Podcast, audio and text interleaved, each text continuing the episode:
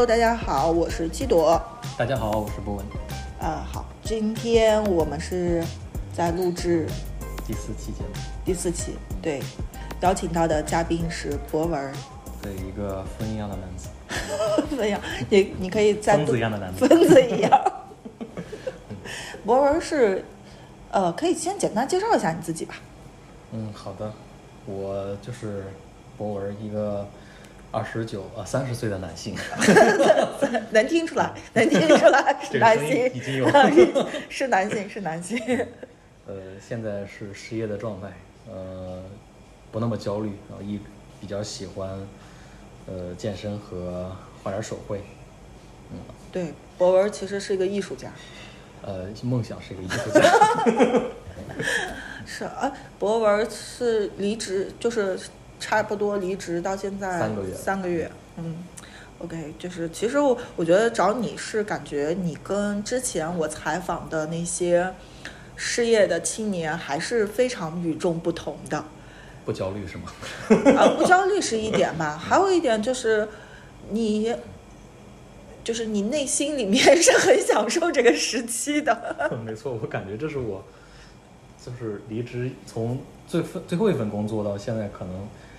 就是感觉挺快乐的一段时间，就是，嗯，可以更关注自己，就是也不需要去考虑别人的想法、别人的感受，就是大概这种状态吧。哦，那能讲讲你你这三个月都干了啥？对，都干了啥？我第一个月我自己的规划就是躺平。但是我是就躺的过程中，其实还是有一点点焦虑。我第一个月是投简历最多的，当时就刷 BOSS 买买 BOSS 的会员啊，我也买了。好，卖卖的卖卖的没舍得，主要是买太贵了，是吗？先买了一个月，我想着，哎，怎么着一个月也能找到个工作吧？对我我还问了一下，我当时还问了一个在 BOSS 里面工作的一个朋友，我说你们这个会员有什么用？他说。就是帮你增加曝光，相当于你花钱买流量，跟那我我哦，就跟抖加一样，对对对，我说哎好嘞，对我就 买买了会员，呃后来确实面试的邀请还挺多，最开始就呃每周基本上都有一到两个面试嘛，那个时候岗位其实也都挺不错的，呃但是就是慢慢的就不了了之了，然后或者是没有下文了，呃在。就是感觉自己有准备了很多，然后也像工作一样去准备过的面试，但是结果都不是特别好，所以我第二个月我就躺平了。哎，好，咱们就就着这个话题，你有什么想吐槽一下的吗？因为我那天跟上一个采访的一个呃青年事业青年聊的时候，我们也聊到了这个点上，就是说，其实有的时候你可能会被问到一些问题。或者是后面不了了之，或者说你后期又要跟 HR 进行沟通啊，等等，你可能相对而言你要保持一个专业和职业的那种态度，但可能你心里面是有个 OS 的，就是嗯有来，就是呃有一个做会议的，啊，做会议的 APP，当时邀请我面试，但是一面的时候我交流的过程当中，我就知道面试官。是一个小孩儿，没准儿可能刚入职没多久吧，问的问题非常的肤浅，但是他又很屌，所以我，所以我那个面试非常快，我觉得我就直说了，我我觉得我们可能就是互相之间不太合适，要不就先这样吧。我我当然还是没有没有怼他，我就是很委婉的、委婉的、友善的结束了这次那次面试。对，但是面试结束之后，我就。那个视频一关，我就开始骂娘，太很无语。就是他有一个有一个问题让我印象很深刻，是呃，我就已经把我之前的经历分享给他，然后说他问我你怎么判断你在这个呃经历里面有所贡献。啊，我说我这个经历说的很清，我的想法是我的经历你说的很清，我有什么贡献我已经说的很清楚了。如果你没有听，那就是你不够专业。对，你的理解能力有问题。再不然就是你在听我分享的时候，你在想别的事情，就是不专业。会有会有，我我也遇到过，就是比如说一面的时候还都聊的挺好的，然后二面的时候你就要不然就迟到啊，我我觉得可以罗列一下面试当中的几大恶行，哦，就第一个迟到，尤其是视频面试他不开视频，呃，对对对，有这种他不开视频，然然后后还要求我开视频的，对，呃，然后还有还有还有，我觉得线上面试我最最最不喜欢的就是对方精力不集中。嗯，我不知道你有没有遇到过，我有遇到过，是我就不说哪个公司了，他在面试过程中，稍等我一下，我打个字，他开始啪啪啪啊，对对对还有我还有遇到那个这边跟我面试，我正在介绍我的项目的时候，他转头跟人家说说笑笑，然后就在聊什么东西，而且他还是静音，你知道吗？你也不知道他在聊什么但是很快乐，啊。对，然后我也想参与到里面。呃，你们在聊什么？加我一个呗。对，对场外，这很奇葩。，对，就是你你很明显的感觉到不是很真诚的想要嗯要人，所以我比较倾向于说线下的一些面试，因为大家都在面对面嘛，他不可能没事儿干那玩手机、打个游戏，哎，开黑吗？哎，确实是。嗯好的，就是我感觉百分之七十左右的，七十到八十吧，目前来看都是那种走个过场，好像是为了完成一个 KPI，说 HR 觉得 我这个周的周报可以写一下，然后剩下的就是如果说他是真真的有真实需求的，我觉得第一个可能是说，开始的时候 HR 就会跟你讲一下说这个岗位他为什么缺人，嗯啊，他们想找一个什么样的人，你的过往经验可能简单跟他沟通一下，嗯然后他觉得哎还可以，那再推给业务去面嗯。然后在业务的那个层面的话，我觉得有几个信息点吧，我自己觉得就是推进的还不错的几家共同的那个特质是，呃，比较直接。的去跟你沟通他的事儿，以及他会带着目标，就说我下半年我要做什么，嗯我希望做什么，你的能力值是不是匹配到这些点，嗯我们能共同完成个什么？就在这个过程中，大家都是能沟通的很清楚的。嗯但如果没有的话，就是按套路那种提问的，基本上我觉得还就是一样的，就是可能未必说是有害康，就是为了写个周报。哎，有可能。对，但这种很少，我觉得可能也就百分之十左右的吧。但还还还会有一个问题是，可能你们都已经薪资谈完了，他说没有害康了，对，就就是是这个阶段确实有嗯各种各样的状态。对我真心的非常想咨询一下，如果听众里面有做 HR 的，也不妨给我们解答一下，就是在 HR 或者在一个公司的层面，在招聘这个角度来讲的话，这种操作是属于常规操作吗？就是还是真如我们所预料的，就是你们 为了写个周报？我们 HR 会有这样的 KPI 吗？或者 OK OKR 考核？每周要一定要面到或者约面多少个人这种，我觉得应说不定也会搞数据分析或者什么面试漏斗。转化是吗？对，呃，可以分岗位，呃，细分品类。对我看了多少个简历，然后邀请邀面了多少个人，进入到一轮、二轮的分辨了多少人最终能够入职几复复。盘一下，说团队协作的过程中，业务方有什么样的问题，我们有什么样的问题，我们下周要怎么样去改进 周报出来了？OK，说到第二个月吧，第二个月就就基本上相当于七月份嘛，相当于就是完全躺平的状态了，就是呃该报就是开始开始呃美黑或者健身报报那个美黑，美黑可以跟大家解释一下什么叫美黑，以及为什么就晒美黑室内灯。呃，美黑的原因是因为我自己觉得我的脸太白了。太黑，就是不是跟我身体比起来，我的脸太黑了，所以我想让身体颜色跟脸的颜色均衡一点儿。然后我对象也喜欢黑皮体育生，所以所以我就晒黑了。啊，好，好，好，好，美黑健身，嗯，然后美黑呃不晒日光，日光的原因是因为美黑灯会剔除掉日光里面含有的一种呃一种频率的光，它可以避免对身体造成老化，还有皮呃造成皮肤癌之类的这种隐患。哦所以我没有这个需。求，虽然我知道你说的很专业，但是我也 get 不到。你只需你你连美白都不需要，真的太白了，光照点声都打黄。嗯对，所以我因为我听你说你这段时间是除了美黑这个，你讲的什么健身报课健身嗯。报课，健身其实我我知道你一直都有健身，然后呢，报课是报了什么课？嗯，报课一个是报了一个那个呃项目管理的考证的那个课，就是为了考 PMI 证书；另外一个就是互联网营销师，这个是我在刷知乎的时候发现的。哦，我刷知乎刷了几个成功转化了。有几个如果是知乎的运营小伙伴听到了这个，可以去跟你的老板邀一下功。你看我成功转化了，互联网营销师，然后最近不是知还有一个乎自己的课吗？不是不是知乎，哦我只是在上面刷到了相哎，那是广告的小伙伴，你们嗯，这个投放的小伙伴很好，嗯，还有那个最近呃部队文职，部队文职招聘的那个课，还有一个是什么？啊、全媒体运营师，但是全媒体运营师因为是没有官方背书的，基本上都是各个企业自己搞的一个这种结业证书吧，相当于是，所以我觉得那个没啥价值。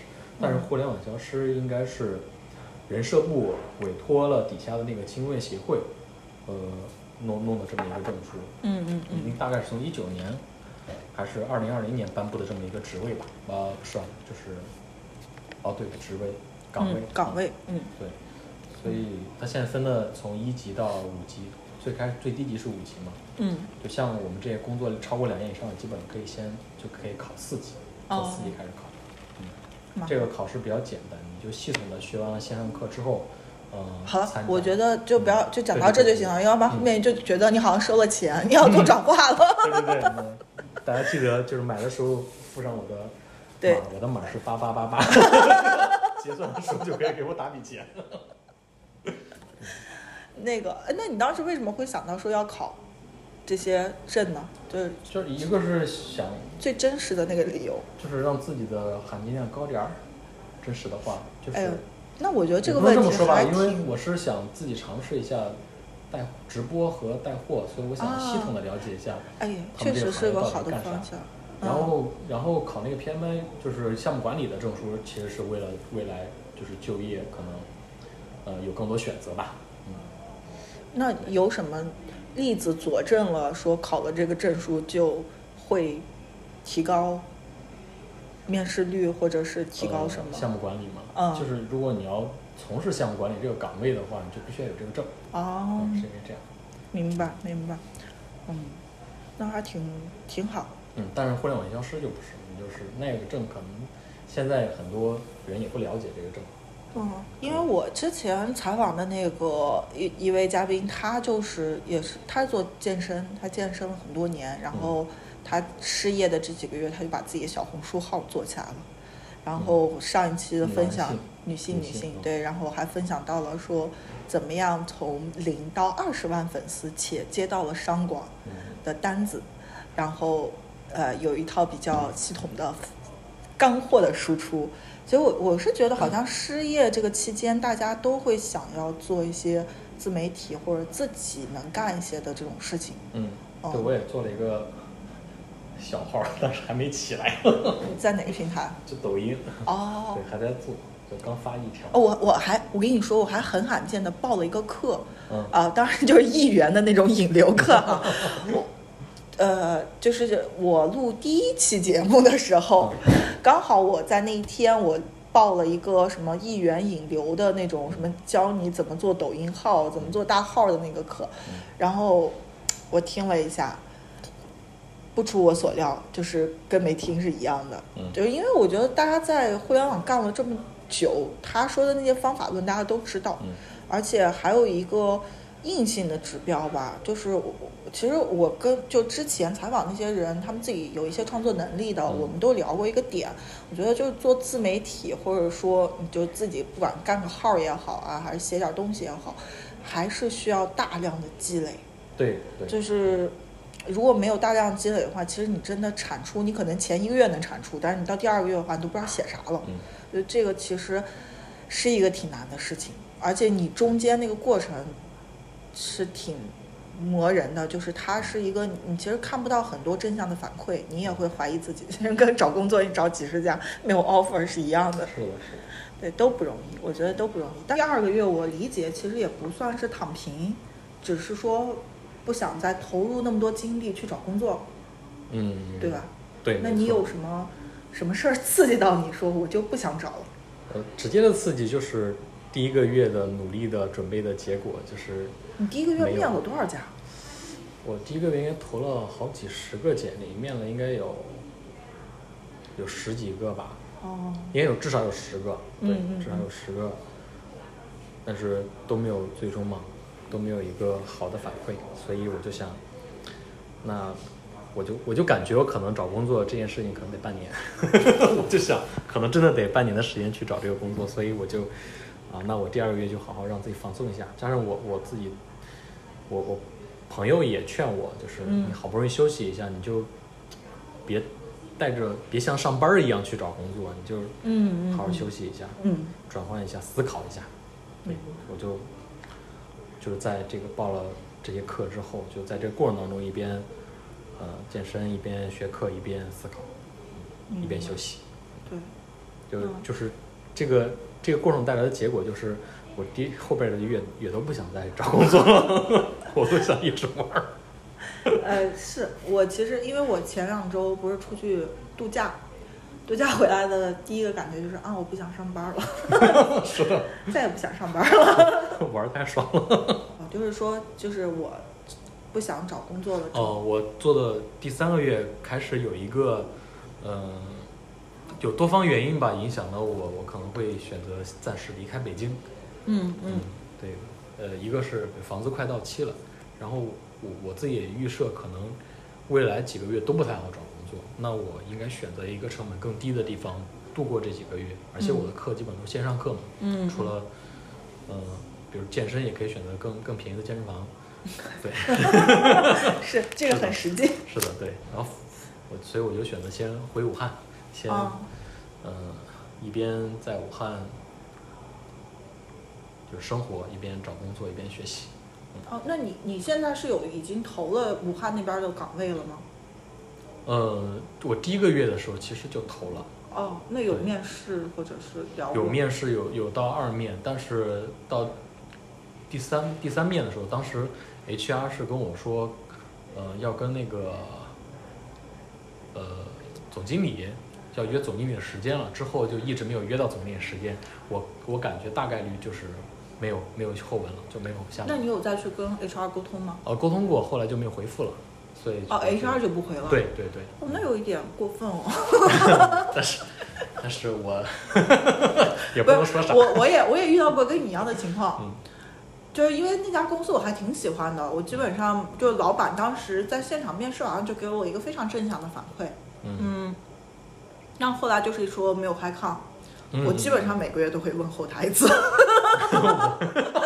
我一个面面试邀请，但是他给他问的那些问题，其实问的很细，而且都回答完之后就是没有下文的状态，所以我的判断是他可能就是为了了解你们之前这个业务的运作方式，包括你们、呃公司内部的 BU 的分布啊，每个 BU 有哪些团队大概做什么，嗯。他可能就是想了解这些东西。嗯嗯嗯。嗯，并不单纯，并不是真的想要找找你这个人，或者是找这份工作。嗯嗯嗯，或者是就就工作几年了？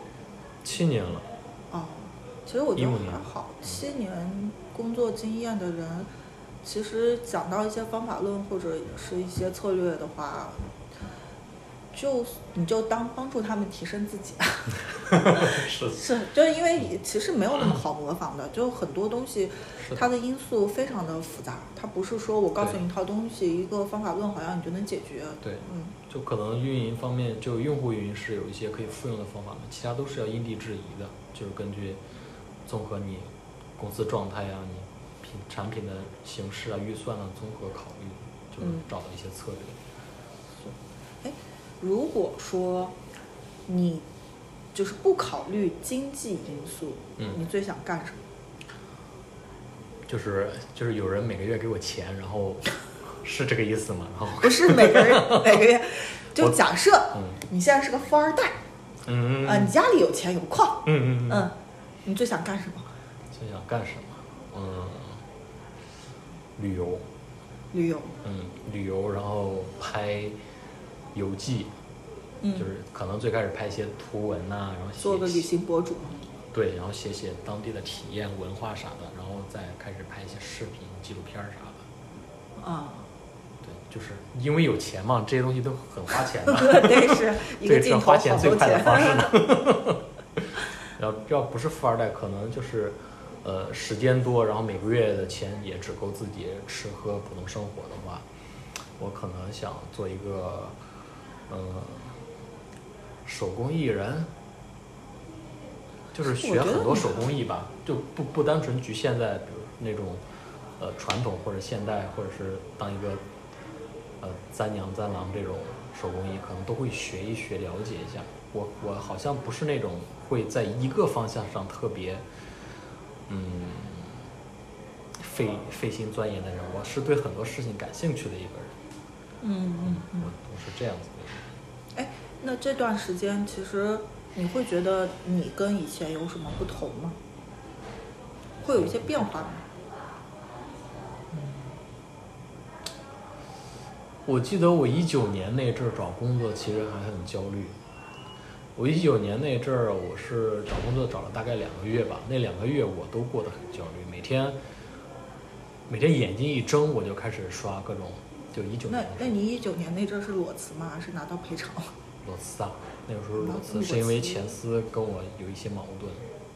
啊，裸辞可能跟拿到赔偿 的状态是不太一样。就是最大的区别就是兜里有没有，兜里要有的其实有说到这个点，我感觉之前就聊的那些失业的朋友，嗯。状态会比较好的，都是有一点积蓄，至少够自己过个半年的。对对对，呃，就没有那么就不会有那么焦虑。嗯。嗯，所以存钱很重要对，嗯。真的，我以前一直觉得，哎，钱都是挣来的，绝对不是你抠着一点儿一点儿攒攒出来。但是现在发现，确实是，你你不光要会挣，你还得会攒，要不然你真的就一直是个月光。但是我现在后悔醒悟的太晚了。不过你，我感觉你比我醒悟的要早一点。我我，哦，可能我呃不差不多，我跟你嗯醒悟的年龄差不多。我嗯其实也是差不多像你这么大的时候嗯开始攒的，但我发现还是有用。你只要有这个意识，对，你就会很快的能攒一些钱。对，就怕的就是说我不仅月光，我还要还要什么各种要还信用卡啊、还花呗啊、这种，还欠款很多，那那这个就很不要负债很可怕，不要付账，不要付账。不要负债再聊到了说你那个要回武汉，其实我还蛮好奇的，就是武汉那边的薪资水平高吗？嗯，有，就是不同的行业吧，跟北京差不多，但是基本上也有跟北京平薪的，像斗鱼这种，跟北京的薪资水平差不多，是做什么呢？都直播嘛，哦，运营方向。啊，运营嗯对，跟跟跟北京差不多，然后有些有些岗位其实也跟北京差不多，但是大部分其实要砍半，哦，对，砍半这种状态，跟房价差不多嘛。那会有落差吗？就是，呃，对于薪资这块，你会有落差吗？嗯，我自己的想法是能够九折八折这种回去就 八折、九折，对，我不能借卖，我是有一个统一指导价的，官方指导价只能打到八折。对，就是如果这个我的想法是这样，一个方向是我就找一个不那么就比较轻松的工作，然后我在在这里一边上班一边考在职研究生，然哦。后上两年或者三年之后就可以去考央企或者是国企，嗯，最后还是想转到公务员儿。这一个方向。嗯对，就是一个方向。如果未来经济哎一直不好的话，其实你说到这个点，我就想到了，我我自己不是也有考虑过嗯这个方向。我们年轻的时候其实都很看不上这种朝九晚五公务员儿，什么嗯考个公，或者是就坐在那儿，感觉也创。哦，我觉得不能这样说，这样说有点伤害广大公务员的心，嗯就是会觉得那个东西嗯不够有创造力，嗯呃，一板一眼的，嗯。但是你到了一个年龄的时候，比如说三十岁左右，呃，在遇到失业的问题的时候，嗯好像会觉得，哎，也不错啊。因为我之前有一个朋友，他是在一个呃类似于国企的这样的一个单位里面，他们是不存在说要被开除啊什么的，完全没有。但是他们薪资很低啊，嗯他待了至少有七八年了吧。嗯我每次见到他，他会吐槽啊，我们工资太低了，好想换个行业，我要跳槽啊什么什么。但他从来没有动过。对，他就只是这样说。啊嗯所以我我其实在想说，这个到底是不是一个好的归宿？我觉得可能也因人而异，因嗯状态而异，就是没有什么是绝对好或者是绝对不好的。你像我们当初进互联网，可能也是互联网热潮的那个时候，觉得是可以有更多的发展的空间，或者是有更好的一些啊、回报吧。嗯。嗯，其实你经历过之后会发现，也不是那么绝对的，也不是那么绝对的。对。嗯。对，央企国企主要是它的，它有社会社会招聘嘛，但是它的招聘的标准基本上都是在硕士，哦。就是你脱产，嗯，脱产硕士也可以，但你必须有那个毕业证书和学位证书才行，所以就是得有研究生学历。嗯，就是对于说回武汉之后，有打算说只是在武汉短暂的待一段时间，然后再回北京，有有有，因为因为就度过，就有点像候鸟迁徙，嗯 度过寒冬。对度过寒冬的这个方式，那边我的存款可能活得更久一些吧，就积蓄可以让我活得更久一点儿。就是我会发现，我之前聊的一些嘉宾，我们共同都会有一个问题，包括我自己也会问问一个问题，就是我失业之后第一个想的是我未来究竟干什么？嗯，对你也会想这个问题？对，那你你自己是有答案的吗？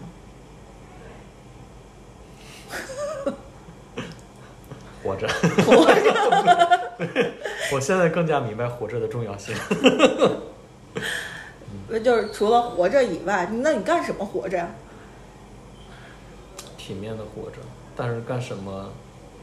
我其实就是你刚才不是问问了我，就是如果不考虑金钱的话，我想干什么？嗯嗯嗯就那个是我想干的事情，但、嗯但是有有时候挣钱嘛，你可能就不一定一定要去选择自己喜欢的事情，嗯可能自己的性格适合做的事情也可以。那你你你比如说求职，我就是要找份工作，我这工作它是什么样的？你是有想过的吗？对这个是有的，你哦，那你是很清晰的知道自己想要我知道自己找什么要干什么哦那你好厉害啊！我我我我跟就是之前就采访的一些嗯嘉宾，我们聊的时候，我觉得我们可能面临的一个很大的问题是，没有什么岗位或者行业，目前来看啊，是让自己非常兴奋或者有冲动的这样的。嗯，那你你是想做什么呢？我我是我不是兴奋或者冲动，因为我把这个工作就当做工作了，它就是我挣钱的一个那你方式那你的喜好呢？是说我想做什么行业的？衣衣食住行方向的，就是稳定一点的。嗯，对，知道大家都是需要的，不是那种突然冒出来的伪需求这种。嗯，那很落地。对，就是挣钱嘛，嗯寒冬嘛。对，因为我不会不想把自己想干的事情变成职业，就是我现在是不想把想干的事情变成职业，嗯就是嗯，我想干的事情好像也不是很 能变成职业。不是我我之前采访的那个嘉宾，他其实我们俩聊了很多，就是聊到了说最开心的事情，他说全部都是一些无用的事情。对，哦，对，我之前听到一个例子是说，他很想当一个流水线工人，因为嗯是也不用动脑子，还能听自己喜欢听的歌，看自己喜欢看的综艺短剧，然后手上就只要干活就行了，就是嗯，很舒服。我我我感觉确实挺舒服的。是我我其实想过，我说我想回去种地，种地很累的呃，就是做农副产品。哦，我是个农副产品爱好者，对我其实有关注很多做农副产品的。创业搞自己的农场，那对，就类似于农场那种的，就是因为我觉得你还也很喜欢买这种农副产品。就是就是有极客属性的这种农副产品，嗯，对，其实还有想过。附加价值。我那天还跟那个朋友在聊，我说我想种地，他说我也想，但是我给我妈打电话，我说妈，我好累啊，我想回去种地。然后我妈说，孩子别想了，咱家没地。哎，但是我知道种地很累。我我我妈妈就是弄那个菜园儿，就每天要去浇水，每天早上起来要去浇水，然后松土，呃，也那不能打农药嘛，每天嗯就是还得去摘那个找虫子，把虫子给拔拔那个杂草，找虫子，就就那多大也没多大的一个菜园子，就很很费脸，很费劲儿。你妈妈自己会觉得累吗？只是你看着觉得累吧？对我看着觉得累。是，我觉得这个就是因为你我自己对，你想搞菜园就这么累了，如果种地的话，可能更辛苦吧。我不知道，就是我觉得这个东西就是一个青年人可能没有那么切实际的一些想法而已。你确实还没有干。那我我自己那个方向是我还是想做一点身体力行的事情，就像之前做线下活动，为什么我们很热衷于做很多线下的事情？我觉得更多的是因为自己能参与到里面，能身体力行，嗯，就是能让自己的身子跟脑子一块儿去转。嗯而不是单是坐在电脑前脑子去转。我可能更喜欢这种方式，所以我就我还是觉觉得身体的价值得 发挥出来，就是这个是我自己思考这几个月思考说，可能你你我希望做什么的一个方向，或者说我自己会觉得这种状态会比较舒服。嗯，回顾你自己的这一生，或者说哎说这一生也不，如果说回顾你自己啊、这一生，感觉好该要祝福，该要祝福，该给我买盒了。回顾你的，就是或者职业生涯，嗯你觉得你做的最让自己呃有成就感的事儿是什么呀？回顾我的职业生涯，嗯，看阶段吧，就是我的成就感可能来自于不同阶段的成长，就是比如说第一次，呃，就是以前也是带过团队的，第一次带团队，然后呃，第一次完完全的做一个项目，比如专业理财那个项目，呃，第一次跟咱们那个新人新人说，嗯就这些是让我印象就可以记一辈子的事情。嗯哦，那我那还真的，我就没有想过咱仨能能这么说，能能能说就没想过咱仨能够把一个需要一个一个代理团队去落地的这么一个事情给做下来。哇，我现在回想起来都觉得，哎，但你觉得再来一次的话，还能这样吗？就如果用现在的状态，我其实会思考这个问题，呃，还愿意这样，还是还能还能做到这样吗？就是就做，肯定，我其觉得肯定实能做到。这个就是，这个就是当时我们就呃跟朋友聊起来的时候，也说到说面试的时候，面试官会经常问一个问题，说如果再给你一次机会，你觉得你之前项目有哪些能改进的，或者能做到更好的？他说没有，我已经做到最好了。然后我我其实挺理解他那话的，就如我虽然现在还没有遇到这个问题啊，嗯，但如果有人这么问我的话，我会告诉他我已经做到最好了。如果再来一次的话，我未必能做到那么好。就是如果我现在带着现在的心境啊，就可能没有办法倒退啊，嗯你还是带着现在的心境去面对同样的问题，嗯，我觉得会少少了一些热爱，或者说我没有哎，嗯，对，我觉得这个是我自己可能对于职场的一个失望的那个感觉吧。啊、我就我当时没有后悔自己之前啊，那那不不不会后悔，所以就会在我心里面就是巅峰了啊。哎呀，哎，但是就是说，嗯，有的时候会，我们可以把它理解为说你你当时干那些事情的时候，你是有点多多少少是有一点为爱发电，因为喜欢嘛，你就没有想过那么多斤斤计较，比如说加班加到晚上凌晨四五点这种的，你也不会想着说啊我太累了啊这个这个活我干不了了呀，什么什么的，就从来没有想过说累这件事儿。我们那时候甚至没有请过外援。对，就是都就自己解决了，就，嗯，就我不知道，就是这个东西，我其实也挺，也有的时候会幻想说，那你下一份工作的话，你会不会对这种东西，为爱发电这种东西更加谨慎？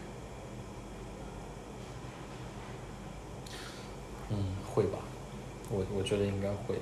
是吧？嗯但是你，我觉得我，而且下一份工作也不一定能碰到这种类型的项目了，也不一定能碰到这样的团队了。就对对对，是你觉得回顾你的工作和失业的这段时期，你觉得最困难的事儿是啥？工作时期，我确实回顾就是经历的那些事情，后来想想都都觉得没有那么困难。就现在去看的话，嗯。